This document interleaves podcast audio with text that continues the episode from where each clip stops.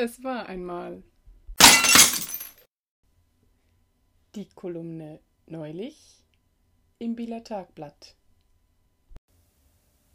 vom 30. November 2018. Wie viel Berührung darf's denn sein? Laut einer Studie ist Berührung überlebenswichtig. Tasten ist einer der ersten Sinne, der sich entwickelt und Menschen gehen ein wie Pflanzen ohne Wasser, wenn sie nie berührt werden. Das ist nun wieder so eine Studie, die etwas nachweist, von dem man eigentlich schon wusste, dass es so ist.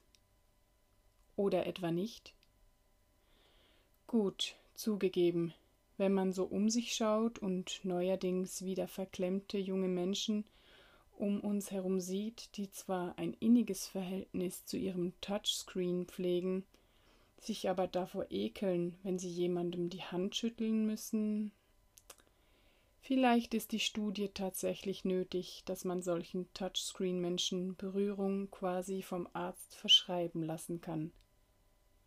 Selbstoptimierung funktioniert ja nur mit Messbarkeit und Kontrolle, und dann denkt man an die je nach Religion 400 oder 650 Gramm Gemüse pro Tag, nicht jedoch an die Portion Berührung. Denn ohne Studie weiß man ja nicht, wie viel jetzt. Sind es zwei Streichler, ein Klaps auf den Hintern und einmal Händchen halten? Und wenn die genaue Menge für Normalsterbliche definiert ist, muss man dann für Bindungsphobiker die Dosierung wie folgt anpassen? Wagen Sie es der Bedienung in der Bäckerei beim Bestellen in das Gesicht zu blicken.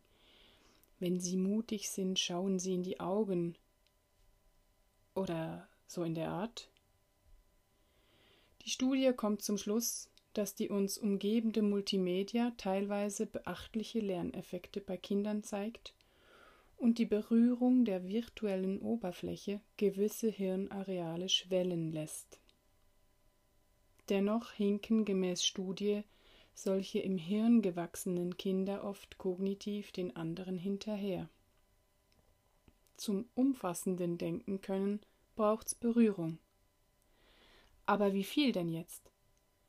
Solche Studien geben einem nie konkrete Handlungsanweisungen, sondern beschreiben schwerfällig und umständlich, dass es im Grunde keine allgemeingültigen Handlungsanweisungen gibt.